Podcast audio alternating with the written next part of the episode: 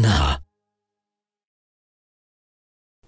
Herzlich willkommen zum Podcast 2 der Institutionenökonomik.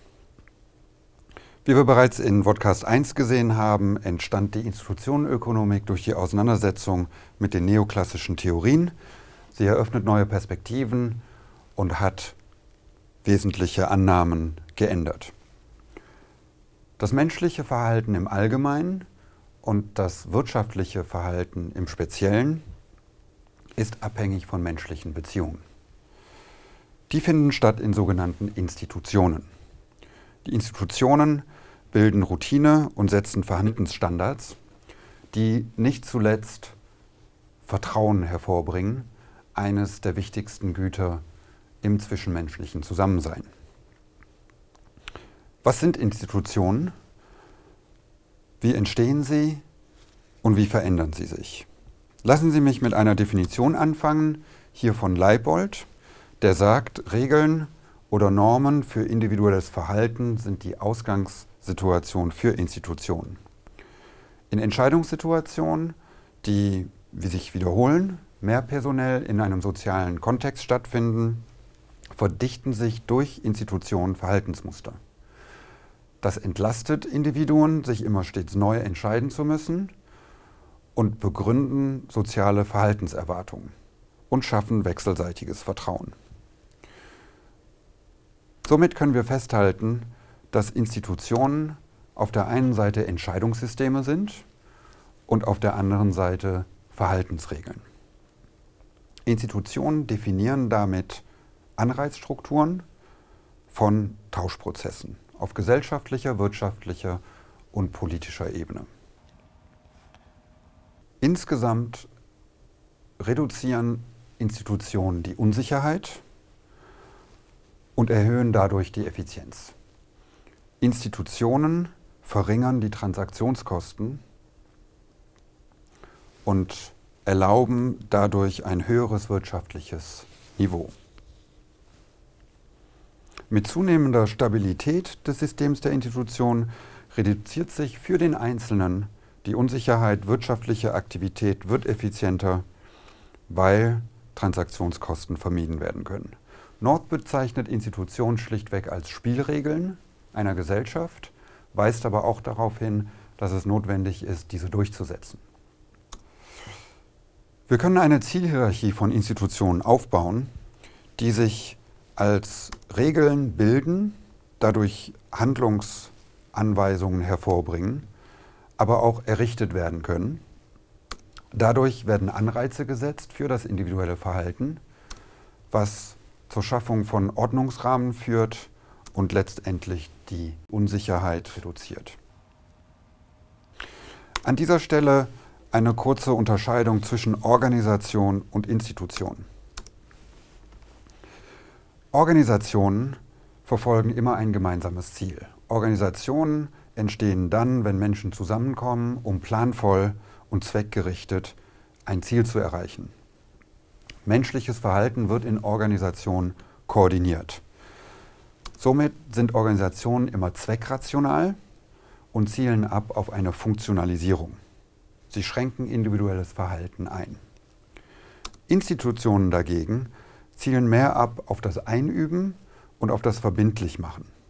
Somit sind Institu Institutionen wertrational und zielen ab auf eine Habitualisierung. Individuelles Verhalten und das Verhalten innerhalb von Organisationen findet nicht in einem luftleeren Raum statt, sondern in einem System von Institutionen. Als gegensätzliche Systeme können wir hier auf der einen Seite den Markt betrachten wo Lösungen durch Verhandlungen zustande kommen und auf der anderen Seite die Bürokratie. In der Bürokratie setzt man auf Anweisungen, die durch eine Hierarchie von legitimierten Organisationen stattfindet. Bei der Unterscheidung von Arten von Institutionen können wir auf die Bindungswirkung als Kriterium zurückgreifen. Hier haben wir auf der einen Seite die fundamentalen Institutionen mit einer hohen Bindungswirkung. Hierzu gehört zum Beispiel auch die Sprache. Wenn eine Sprache in einem Sprachraum nicht angewandt wird, ist mit sozialen Sanktionen zu rechnen. Auf der anderen Seite gibt es abgeleitete Institutionen, die haben eine geringere Bindungskraft und weil sie eine geringere Bindungskraft haben, bedürfen sie eine dritte Durchsetzungsinstanz. Abgeleitete Institu Institutionen sind oft bewusst gestaltet, hierzu gehören Verträge, aber auch zum Beispiel die Straßenverkehrsordnung. Wir können auch nach dem Formalisierungsgrad Arten von Institutionen unterscheiden. Es gibt informelle Institutionen, die in sich eine sehr hohe Selbstbindung der Individuen haben und auf der anderen Seite formelle Institutionen, die wiederum strukturiert sind und eine Sanktionsstruktur beinhalten. Williamson unterscheidet verschiedene Ebenen von Institutionen. Er beginnt mit Werten, Riten und Bräuche, die durchaus auch der Soziologie zuzuordnen sind und auf einer zweiten Ebene formelle Regeln beinhaltet. Diese formellen Regeln schaffen ordnungspolitische Rahmen. Wir gehen auf diese Ebene näher ein im Podcast über die Property Rights Theorie. Auf der dritten Ebene werden Anreizsysteme aufgebaut, sogenannte Governance-Strukturen, ein Bestandteil der Transaktionskostenökonomik. Erst auf der Ebene 4 findet man dann Verträge und das ist Gegenstand der Vertragstheorie. Wie entstehen jetzt Institutionen? Wir unterscheiden hier im Verhältnis von formellen Regeln zu informellen Regeln. Formelle Regeln werden durch eine zuständige Instanz erlassen, wobei informelle Regeln aus Nutzenüberlegungen des Einzelnen entstehen. Formelle Regeln sind zweckgerichtet, wobei informelle Regeln oft einfach auch nur spontan entstehen. Die formellen Regeln werden fixiert, meistens schriftlich in Gesetzen oder Satzungen. Informelle Regeln sind nicht schriftlich fixiert. Hierzu gehören unter anderem auch kulturelle Geflogenheiten. Formelle Regeln bedürfen der Durchsetzung durch eine Drittinstanz. Informelle Regeln sind weitestgehend selbstdurchsetzend. Beispiele hierfür bei den formellen Regeln sind Gesetze, Satzungen und Verfassungen und informelle Regeln sind Sitten, Gebräuche und Umgangsformen. Institutionen wirken aber nicht nur auf das individuelle Verhalten durch die Ausgestaltung und durch die Schaffung von Durchsetzungsstrukturen. Die Anreizsysteme, die dadurch entstehen, haben auch Wirkung auf das gesamtwirtschaftliche Ergebnis, immer aber auch durch das individuelle Verhalten. Somit sind Aspekte der Aufdeckungswahrscheinlichkeit und hohe Strafen immer ein wesentlicher Bestandteil um die Wahrscheinlichkeit von Regeldruck zu erhöhen. Wie verändern sich Institutionen? Institutionen verändern sich dann nicht, wenn ein Gleichgewicht sich gebildet hat und sie stabil sind.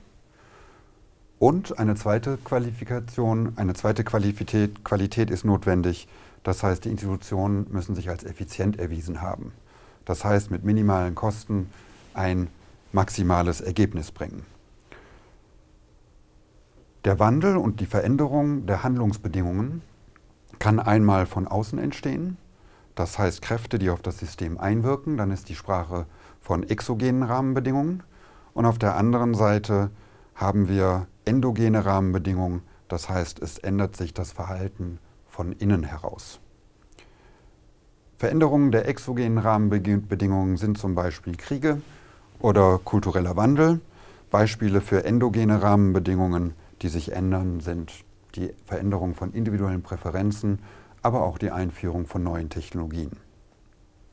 Beides hat Einfluss auf die relativen Preise, die sich verändern und dadurch auch die Machtposition und die Gewinnmöglichkeit am Markt verändern. Die Akteure werden versuchen, ihren Nutzen hieraus wieder in die Ausgangssituation zurückbringen, wiederum ihre Gewinne zu maximieren und versuchen demnach einen Einfluss auf den institutionellen Wandel zu haben. Zusammenfassend ist das Verständnis der Institutionenökonomik für eine Institution weitaus breiter gefasst, als das im allgemeinen Sprachgebrauch der Fall ist.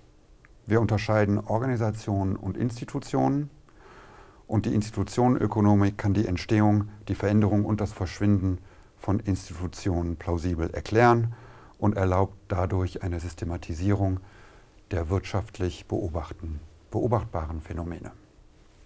Ich bedanke mich für Ihre Aufmerksamkeit.